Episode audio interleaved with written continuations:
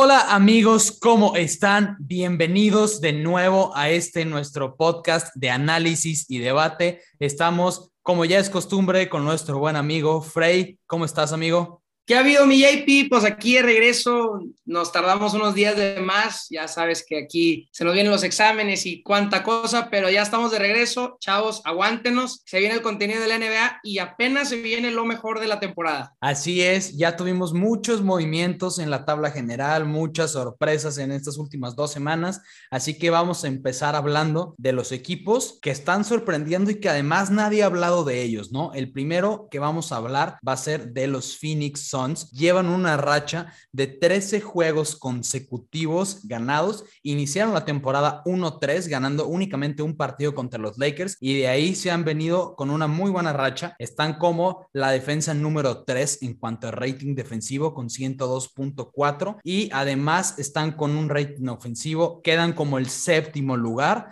Entonces es un equipo que parece ser que puede regresar a las finales. ¿Tú qué crees? ¿Cómo ves al equipo de los Suns? Oye, JP, te tengo que confesar que qué emocionado estaba de volver a hacer los podcasts, como que uno extraña, ¿no? Cuando pasa el tiempo. De, realmente los Suns, estoy contigo, al principio de temporada, eh, como que lo perdimos, ¿no? De ese equipo porque que llegó a las finales, pero que empezó 1-3 y dijimos, bueno, pues los Suns van a ser el mismo equipo malo que era toda la historia, pero bueno, tenemos que reconocer el trabajo de CP3, que equipo que llega, equipo que lo hace ganador.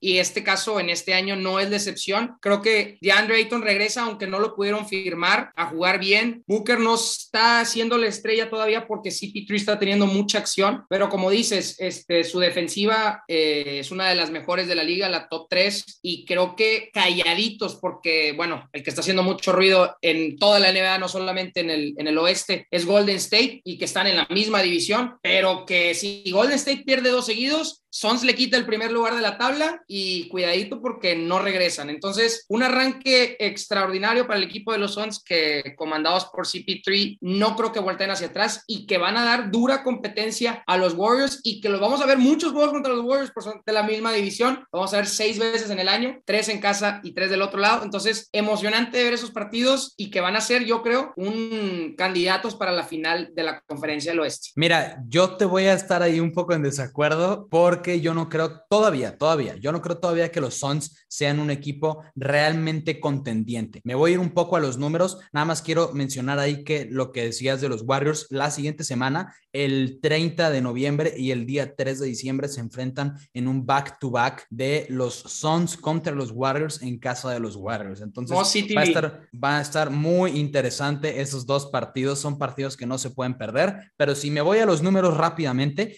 el equipo de los Suns es el séptimo equipo que menos puntos permite en la pintura. Entonces, incluso con que de Andre Ayton se perdió cuatro partidos en la temporada, se han mantenido con una buena defensa en la pintura. Además, son el décimo equipo que menos porcentaje de tiro campo permite, con un 43.4%. Pero a pesar de que han tenido muy buenos números a la defensiva, yo creo que están un poco inflados. ¿Por qué? Porque los equipos contra los que han jugado tienen un récord acumulado de 86 a 137, es decir, 86 victorias y 137 derrotas porque se han enfrentado contra cuatro equipos que tienen un récord que es igual o menor a 0.33. Entonces se enfrentaron bueno, JP, pero le ganas al que te ponen enfrente. ¿Qué pueden hacer? Es a lo que voy. Es a lo que voy. Se enfrentaron a los Rockets dos veces. En una de ellas les ganaron por más de 20 puntos y en otra por 12. Pero le enfrentaron a los, Mavericks y los dos le sacaron. Ay, es que a eso voy, eso voy. Le sacaron los dos a los Mavericks, pero no jugó Luka Doncic y,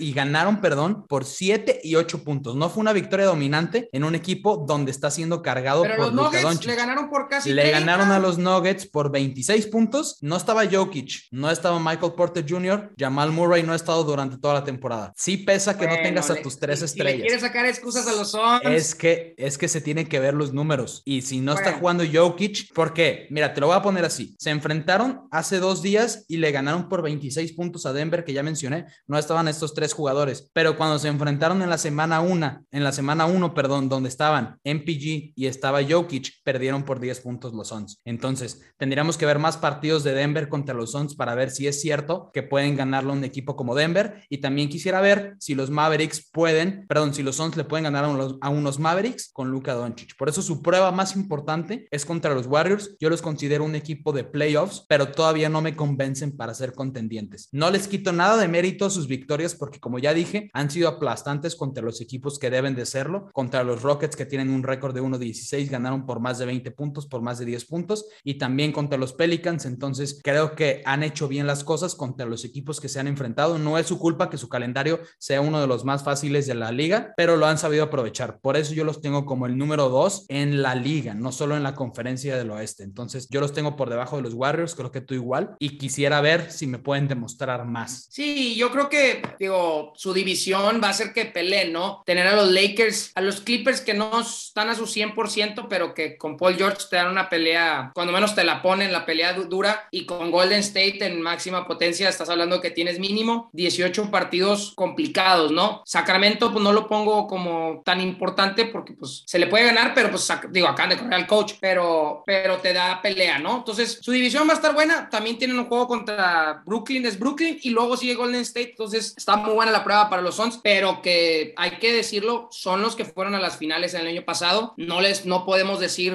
que, que no es un buen equipo porque CP3 lo comanda y normalmente sus equipos son buenos, los mantiene al tope, entonces yo creo que los Suns va a ser un equipo en el que vamos a estar hablando toda la temporada, pero ahora vamos a hablar de quién, JP. Vamos a hablar del equipo de los Cavs que iniciaron con un récord positivo. La última vez que hablamos en este podcast, los Cavaliers estaban con un récord de 7 a 3. En este momento tienen un récord de 9 a 9, pero esto se debe principalmente a que han tenido demasiadas bajas a la ofensiva. Sabemos que ya tenían la baja de Colin Sexton, han tenido problemas de COVID con Jared Allen y con Cedi Osman y además se les lesionó el novato Evan Mobley que también estaba teniendo una gran temporada, estaba poniendo números como un jugador dentro del top 60 en la NBA. Entonces, afortunadamente lo de Evan Mobley va a ser un par de semanas y lo van a recuperar, pero creo que incluso sin estas bajas es un equipo que está teniendo un buen cocheo y que está sabiendo mover el balón. Entonces, ¿tú qué opinas de ellos? ¿Cómo los viste en este último juego contra los Nets? No, hombre, estos desgraciados Cavaliers que a mí me hicieron perder una apuesta porque puse que, los Hornets le ganaban por 5 y le terminaban ganando por 1 a los Hornets. Pero bueno, no voy a hablar de mis desgracias pasadas. Yo creo que los Cavaliers están jugando bien. Yo creo que es la primera vez desde que LeBron James está en ese equipo y no solamente la pasada, desde que se fue la primera vez que tiene un equipo cuando menos competitivo en una conferencia que no está tan fácil como era antes, ¿no? Ya hay equipos un poquito más competitivos con Kevin Durant de ese lado, con los Bulls. Entonces, creo que Ricky Rubio, desde que Colin Sexton se fue, ha jugado bien, ha demostrado que todavía puede jugar en un alto nivel. Eh, a mí me gusta mucho Markenen, que se perdió con los Bulls, pero ahorita está jugando mejor. Kevin Love, que también dice que está tratando de jugar bien para que se largue otro equipo, a ver si lo, pero pues porque le pagan una la nota. Y creo que jóvenes como Jared Allen, eh, Osman, pues juegan bien, pero definitivamente que el que debería ser su mejor jugador debería ser Colin Sexton y, se fue toda la temporada por una operación en los meniscos. Eh, creo que es un equipo competitivo que todo el año no, creo que va a tener récord probablemente como está ahorita, ¿no? Un 41, 41, 40, Tirándole 42. a los 500 casi siempre. Sí, por ahí probablemente no pasen a postemporada, pero que va a ser complicado eh, pelear. Creo que son jóvenes, aguerridos, que yo creo que, que todos están el vamos a jugar bien, porque muchos tienen contratos de corto tiempo para que me pueda ir a otro lado, ¿no? Entonces,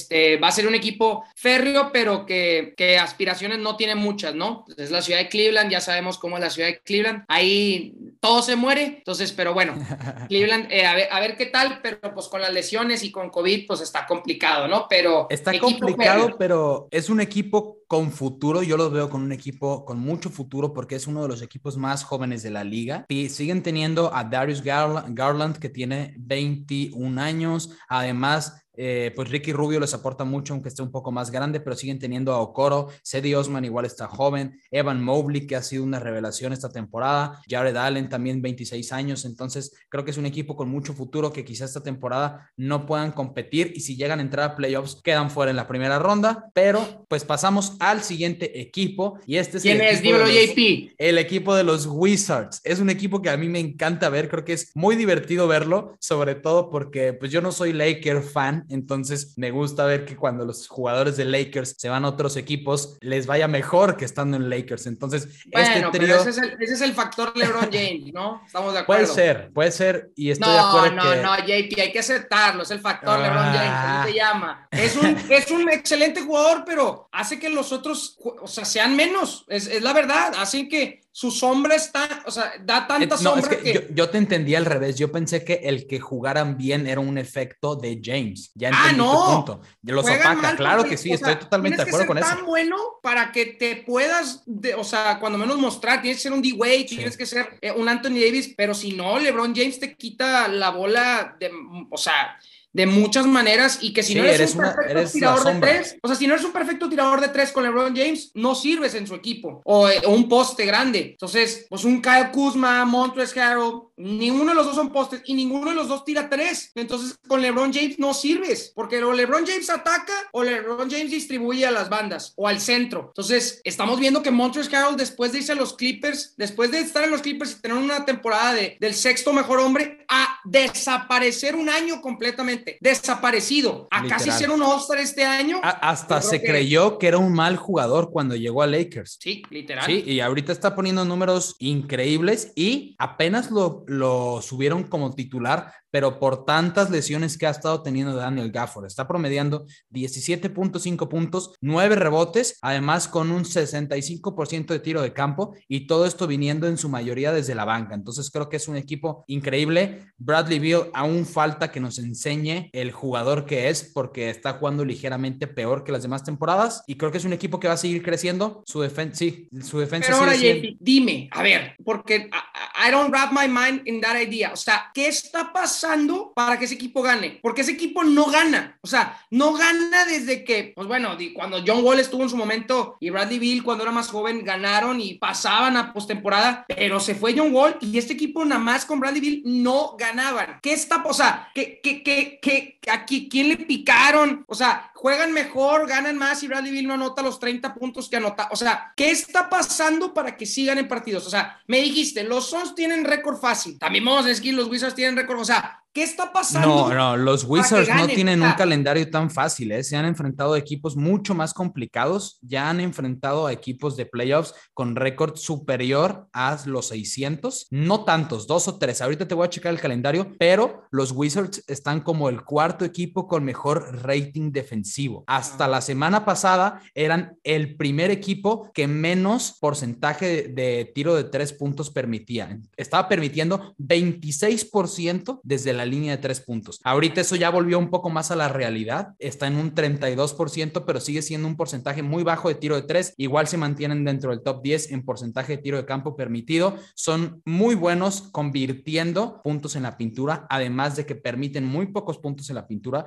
Eso se debe a lo mismo de Montes Harold. Entonces creo que lo que ha cargado el equipo es la defensa y en la ofensa han sido certeros porque no son ni el mejor equipo en tiro de tres ni el mejor equipo dentro de la pintura, pero se han mantenido balanceados. Pero la defensa y las entregas de balón es lo que les han permitido mantenerse competitivos contra estos equipos y creo que esa es la esencia de este equipo hasta ahora y me gusta porque es un equipo que tiene una energía muy buena, tiene jugadores veteranos con bastante experiencia, muy pocos jugadores relativamente jóvenes, la gran mayoría ya han tenido experiencia de playoffs, entonces creo que es un equipo que puede dar pelea en los playoffs y más adelante en la temporada. Yo sí sigo muy impresionado con los Wizards, pero, pero qué bueno, ¿no? Yo creo que Bradley Bill por fin tiene un equipo competitivo, no tiene que ser esa, esa estrella que mete 30 puntos necesarios para perder, ¿no? O sea, ya mete, mete 22, 24 y terminan ganando, pero sí, creo que acabo de ver ahorita son cuartos en rebotes, promedian 47 por juego, que es un número sumamente alto, entonces, para no tener jugadores tan altos, ¿no? Como Montrezl Harrell no es, es un centro bajo, eh, Pero es un chaparro, centro ¿no? muy físico, eso es una de sus ventajas. Es, es como un cuerpo de un Russell Westbrook, no posición, cuerpo, que son muy físicos también y por eso pueden conseguir rebotes. También son de los mejores en rebotes ofensivos. Yo creo que hasta ahorita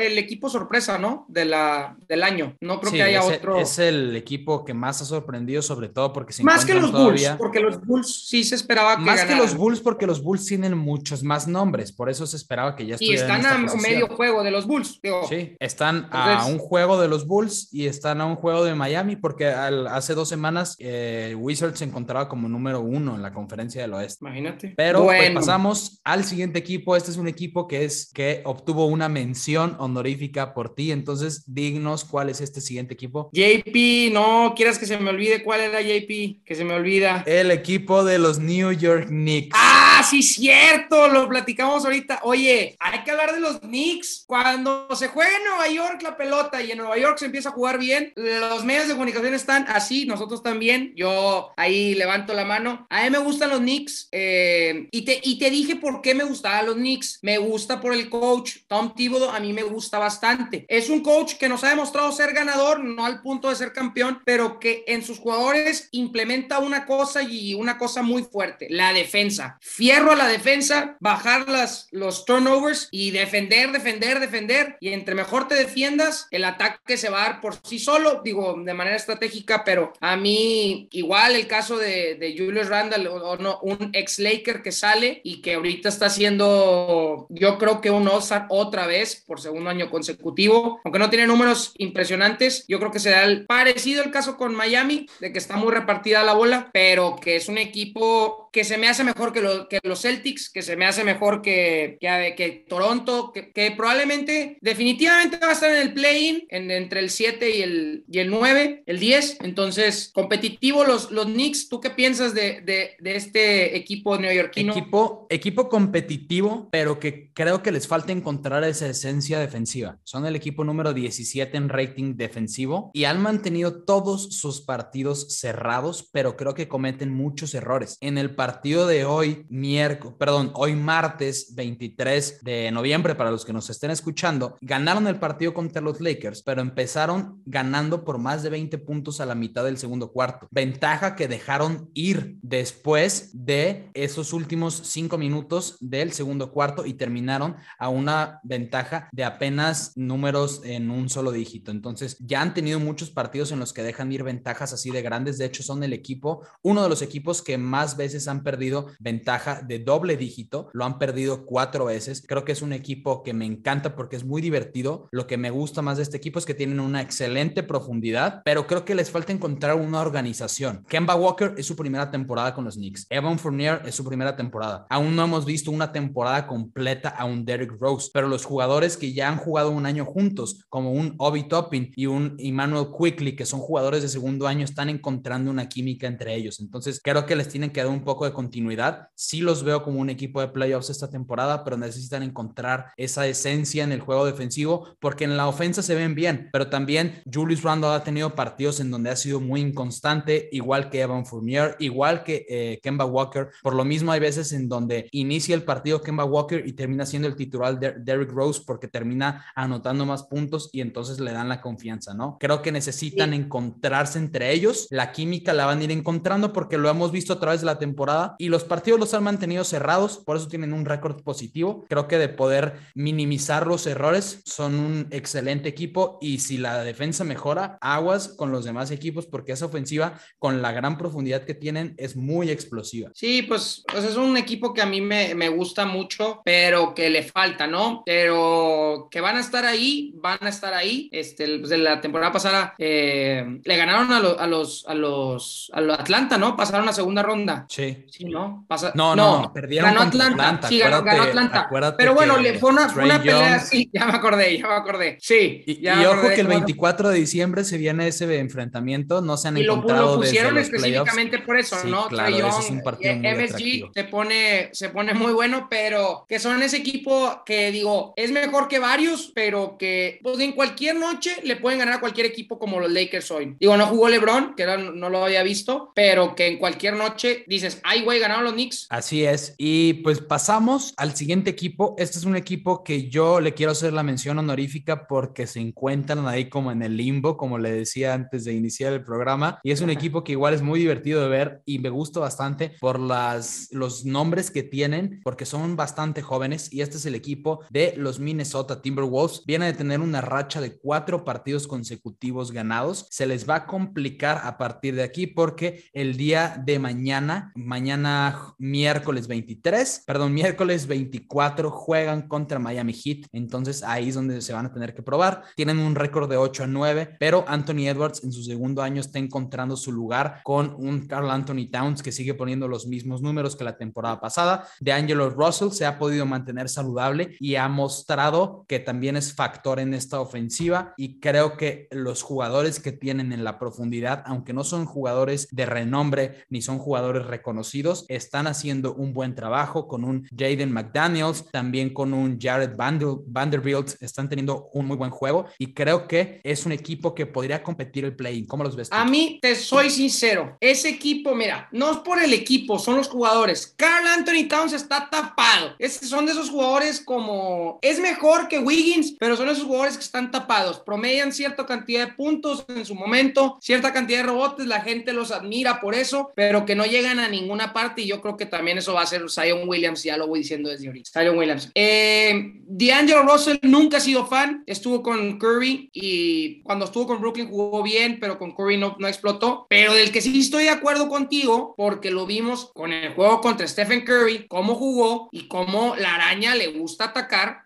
Anthony Edwards. Es un jugador que dices, tiene, tiene burst, tiene, o sea, es como cuando veíamos un joven Tatum, ¿te acuerdas? En su momento, año 2, dices, en la madre. O sea, o año 1 Tatum contra LeBron, dices, o sea, se le pone al tú por tú a cualquiera. Yo creo que ese equipo va a ir tan lejos como él vaya, ¿no? Pero falta ver qué tanto Carl Anthony Towns y D'Angelo Russell lo, lo promocionan, ¿no? O sea, qué tanto lo elevan para que él sea la estrella. No es nada fácil porque no tiene el nombre, ¿no? Y Carl Anthony Towns también es el pick número uno y D'Angelo Russell fue el pick número dos. O sea, estás hablando de dos pick número uno y yo pick número dos. Entonces, no estás hablando de gente que, que o ellos mismos su ego no es grande. Entonces, es un equipo que me gusta, igual es competitivo y que con cuando Edwards se pone esa espinita porque se, se le ve, ¿no? Está chavo y dice, viene Curry, eh, voy a atacarlo, ¿no? O sea, voy a tener una noche espectacular. Eh, la tiene, pero que pues finalmente los grandes los terminan ganando, ¿no? Pero que, que es un, lo vamos a, a platicar después, pero que se podrá meter en esa plática del All-Star, quién sabe, pero eso lo veremos después. Así es, yo creo que me gusta mucho eso que mencionas, que necesitan tener a una estrella bien establecida. Creo que el que es más en cuanto personalidad, creo que Anthony Edwards y DeAngelo Russell tienen la misma personalidad de ser o querer ser ese número uno. Creo que Anthony Towns se puede acoplar, es un poco más humilde, entonces creo que Carl Anthony Towns es el que va a elevar el nivel de un Anthony Edwards. Lo hemos visto con tantas asistencias que le da, siempre lo busca, siempre siempre que está disponible, busca a Anthony Edwards porque su tiro de tres ha mejorado. La temporada pasada fue muy criticado porque se decía que era un buen tirador y forzaba muchos triples y tenía un mal porcentaje de tiro de tres a pesar de tener un buen número de triples encestados. Esta temporada nos está demostrando que ha mejorado esa parte de su juego y también ha sido factor. Entonces, creo que es un jugador que también le falta mucho por crecer, pero me gusta el equipo y creo que se quedan en play-in. Pasamos a los siguientes equipos. Estos van a ser los equipos decepción porque pues nos han decepcionado demasiado y de una manera increíble. Entonces, Vamos a empezar con el equipo de los Rockets, que es el. no bueno, el, pero eso era obvio, mi JP. Claro que sí. Récord de 1 a 16. ¿Cuál es tu opinión en este equipo? Creo que hay mucho que mejorar, a pesar de que tienen estrellas, entre comillas, ¿no? Jóvenes. ¿Cómo los ves? Yo te soy sincero, eh, a los Rockets les ha pesado muchísimo la salida de James Harden. Creo que están en un rebuild totalmente declarado. Eh, eh, a mí me gusta el pick que tuvieron Jalen Green, el número dos. me gusta mucho Wood, el centro. Eric Gordon, o sea, Eric Gordon. Este, ah, es que Rockets ni, o sea, bueno, ves a su coach y dices, Mac, no lo conozco. O sea, tienen así como que muchas cosas. Tienen un dueño sumamente agresivo, el dueño es dueño de casinos, le gusta apostar, tiene mucha lana. Este, o sea, desde que estuvo con Harden, él decía, no importa, a Harden le pagaban una cantidad ridícula de lana, decían, no importa cuánto le tengo que pagar, pero gana, ¿no? Entonces, eh, ahí son cosas buenas, ¿no? Que sean efectivas es diferente, pero tienen lana, ¿no? Y tienen ganas de ganar. Entonces, yo creo que los Rockets eh, no son los Cavaliers en su momento cuando eran demasiado malos, pero que, digo, yo tampoco no veo quién puedan draftear este año. Dicen, bueno, vamos a tanquear para draftear a alguien que va a ser la nueva estrella o va a ser complemento a Jalen Green y, a Wood del centro, pero que mal se ve, ¿no? Se están viendo muy mal, eh, más mal de lo que deberían de verse, ¿no? Pero son muy jóvenes, o sea, está muy joven el equipo y no creo que le podamos exigir mucho más a, a mucho joven de 19, 20, o sea, promedio, digo, no son tan jóvenes como los OKC, pero no sé qué tanto más le podamos exigir, ¿no? A este equipo que, que venía de una racha de muchos años seguidos con Harden llegando a playoffs, semifinales, final de conferencia y que recepción tras decepción, dinero tirado con, o sea, le pagan 44 millones de dólares a John Wall, se pone el, se pone el, ¿qué? El uniforme y no juega, o sea, también... ¿Sabes qué es lo más descarado de John Wall? Es que viaja con el equipo. No, se viste, se viste. Sí, sí, lo he visto, lo he visto en los juegos. Entrena con el equipo, va a los juegos y se sienta todo el partido en la banca a ver los partidos. Digo, ¿qué cara tienes para ir a mostrarte a todos los partidos, incluso cuando no estás jugando? Pero no creo que sea su decisión. ¿Tú crees que su decisión sea no jugar? Digo, si le siguen pagando... Es que yo no sé bien cómo está esa situación. Desconozco. Pero está muy extraña. O sea, imagínate, eso fue lo que les costó dejar a, de, tener a Russell Westbrook. O sea, total fracaso rotundo, o sea, de los Rockets, ¿no? Que 44 millones es el segundo que más gana después de Curry. O sea, impresionante. No solo el dinero, sino que si jugara tu equipo estaría ligeramente mejor, no tendrías que tres, cuatro victorias más. O sea, creo que sí te las podría dar, ¿no? En un juego cerrado, pero dices una, una decepción total de, de los Rockets y que tienen ese problema. No sé si se acaba este año o si yo creo, no sé si va al siguiente el contrato. No sé, depende de quién elijan, ¿no? Depende mucho a quién agarren la lotería. Y a dónde lo coloquen, pero no creo que un equipo diga, ah, yo me quiero agarrar ese contrato un año para nada, ¿no? para un jugador que no juega, que no te demuestra nada, pero bueno. Yo nada más quiero rescatar aquí de los Rockets, me gusta cómo se está viendo Jalen Green, es un novato que tiene la actitud, que tiene la energía, es de los pocos que le ha aportado el equipo. Y también quisiera mencionar a Jason Tate, es un jugador que probablemente, probablemente no conozca mucha gente, está en su segundo año, pero tiene 26 años de edad, está jugando bastante bien, promediando 11 puntos por partido, 7 rebotes, ha jugado una muy buena defensa de esos defensores que son pues infravalorados y creo que es lo rescatable del equipo, también un Christian Wood, pero nada más, porque incluso los jugadores veteranos que tienen como Daniel Thies, Eric Gordon no se han visto tan bien, muchos problemas, pero seguimos con el siguiente equipo. Este es un equipo que en lo personal a mí me gusta mucho, creo que es también un equipo en reconstrucción por obvias razones, porque ha sido una decepción, pero es un equipo que va en una dirección correcta o creo yo que va en la mejor dirección. Es el equipo de Orlando Magic, le estaba ya haciendo mucho suspenso a este equipo,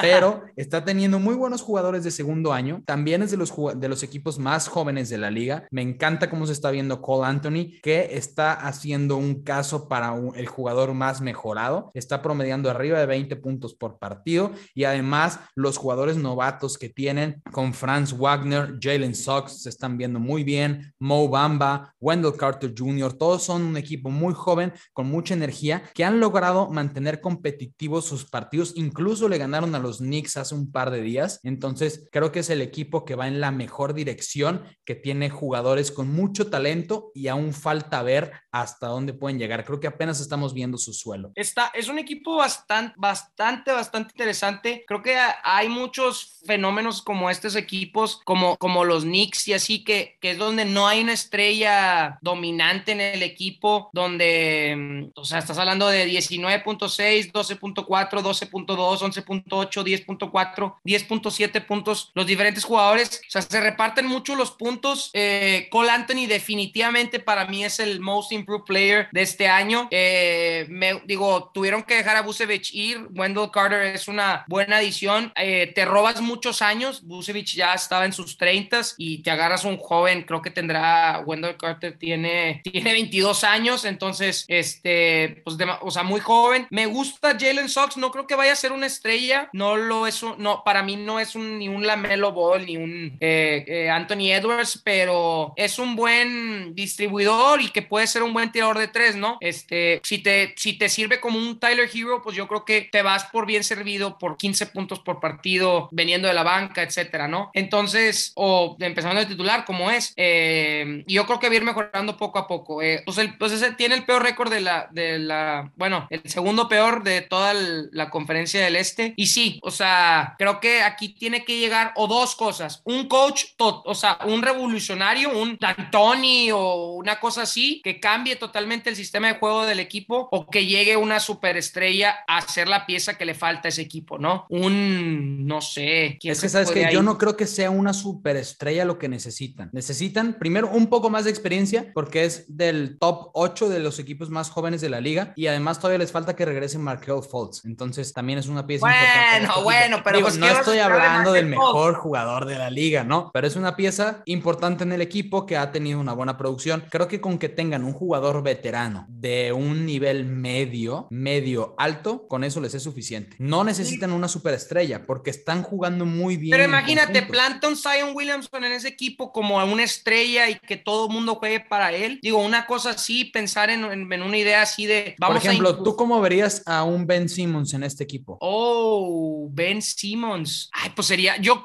para mí sería una pieza muy buena porque imagínate, Ben Simmons sería su distribuidor número uno y, y haría que un Cole Anthony podría tener mucho más puntos. Acuérdate que un Ben Simmons para mí es como si fuera el, como un CP3. Digo, también podemos ver ese efecto que tuvo con los 76ers, ya no tanto porque siguen ganando con Embiid, pero hasta que llegó Ben Simmons fue cuando ese equipo empezó realmente a ganar. Yo creo que ya es la cultura, Tobias Harris y los demás jugadores y bueno, Doc Rivers. También Ben Simmons es un excelente defensor y eso es, uno de, lo mejor que hay. Yo creo que top 3 en la liga. Y eso es un punto negativo en Orlando, no son de los mejores defensores. Entonces, plantarle un top 3 no sería nada mal, pero no sé qué tantas ganas tendría Ben Simmons de irse a Orlando a jugar, ¿no? Deja tú las ganas, no sé qué tanto vaya a seguir pidiendo el equipo de los Sixers. Si le estás pidiendo un Franz Wagner, un Jalen Sox y dos picks de primera ronda o en una de esas un Cole Anthony, no, gracias. Pues Prefiero seguir reconstruyendo a mi manera, ¿no? Pues sí. Pero es un equipo interesante, creo que también es un equipo con mucho futuro y en lo personal a mí me gusta demasiado. Seguimos con el último equipo que ha sido una decepción y en gran parte ha sido porque han tenido bajas, pero también porque no se han visto bien. Porque este está gordo.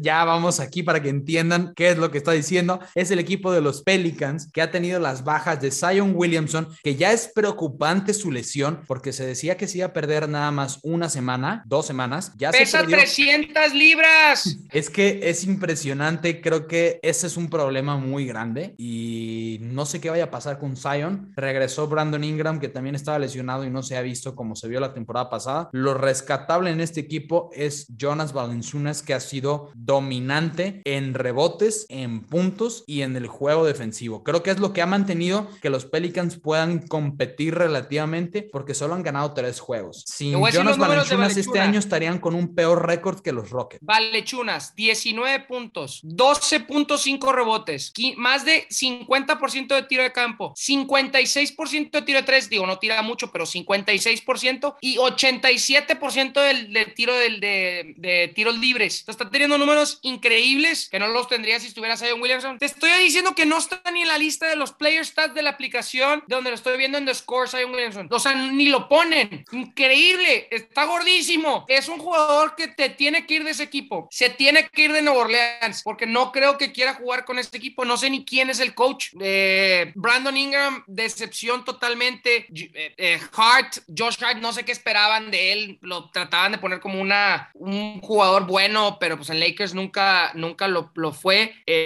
yo creo que los, los Pelicans están, yo creo que los Pelicans están más hundidos ahorita que, que un, digo, no puedo decir que los Rockets, pero están más hundidos que, que un OKC, que sí tienen a a, Grace Alexander jugando y siendo su estrella, siendo jóvenes.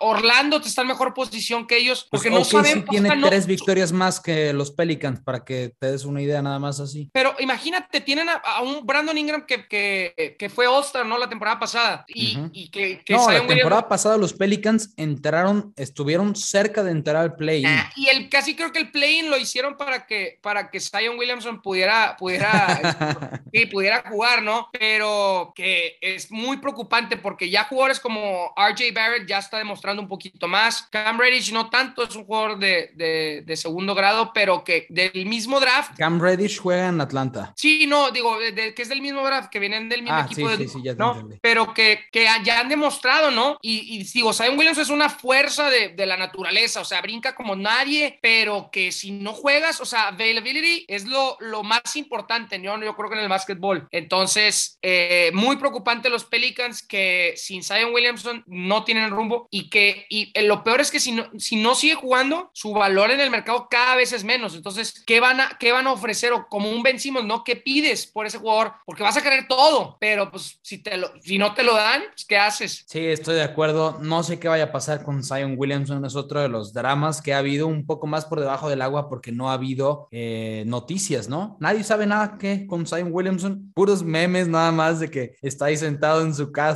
con 300 comiendo gancitos, chinga. Pero no sabemos qué vaya a pasar. Este equipo de los Pelicans ha sido una de las más grandes decepciones porque quizá se veían ligeramente mejor teniendo a Jonas Valanciunas como centro, que es un upgrade o una mejora al que tenían la temporada pasada. Entonces, no sé qué más decir de este equipo de los Pelicans. No me gusta verlo, la verdad es un equipo que es pues un poco estresante de ver, ¿no? Porque fallan mucho, la defensa perimetral es de las peores de la liga y Brandon Ingram no está en su mejor nivel. Sorprende también porque la temporada pasada, como dices, fue All-Star y este año no lo es, no está ni cerca de serlo, entonces la más grande decepción después de los Rockets. Pero que sí. esos han sido nuestros equipos para esta semana, que fueron los equipos sorpresa y los equipos decepción. Si creen que hay otro equipo sorpresa o equipo de decepción, escríbanlo en los comentarios. Así que llegamos al final de nuestro podcast. Dinos, Frey, ¿en dónde te podemos encontrar? Eh, muy buen podcast, mi JP. Qué bueno que estamos de regreso. Pues a mí me pueden encontrar en Twitter como Robert-Freyman, F-R-E-Y y-M-A-N y en Instagram at roberto.freyman. Entonces ahí me pueden encontrar. Ahí también estamos viendo eh, básquetbol, fútbol americano y ya a mí me gustan Fórmula 1 de todos los deportes, pero aquí con mi JP, especialistas en el básquetbol. Qué bueno estar de regreso, mi JP, y vamos a seguir semana tras semana. Así es, vayan y síganlo. Les vamos a dejar aquí el link en la descripción de este podcast. También les vamos a dejar nuestras redes, nuestro Twitter, nuestro Instagram. Para los que no nos siguen en nuestra cuenta de Twitter es donde estamos subiendo el contenido de calidad para fantasy y para las noticias de la NBA. Si lo único que quieren son highlights, pues pueden encontrarnos en nuestra cuenta de Twitter, perdón, de Instagram y esperamos verlos en el siguiente episodio de análisis y debate.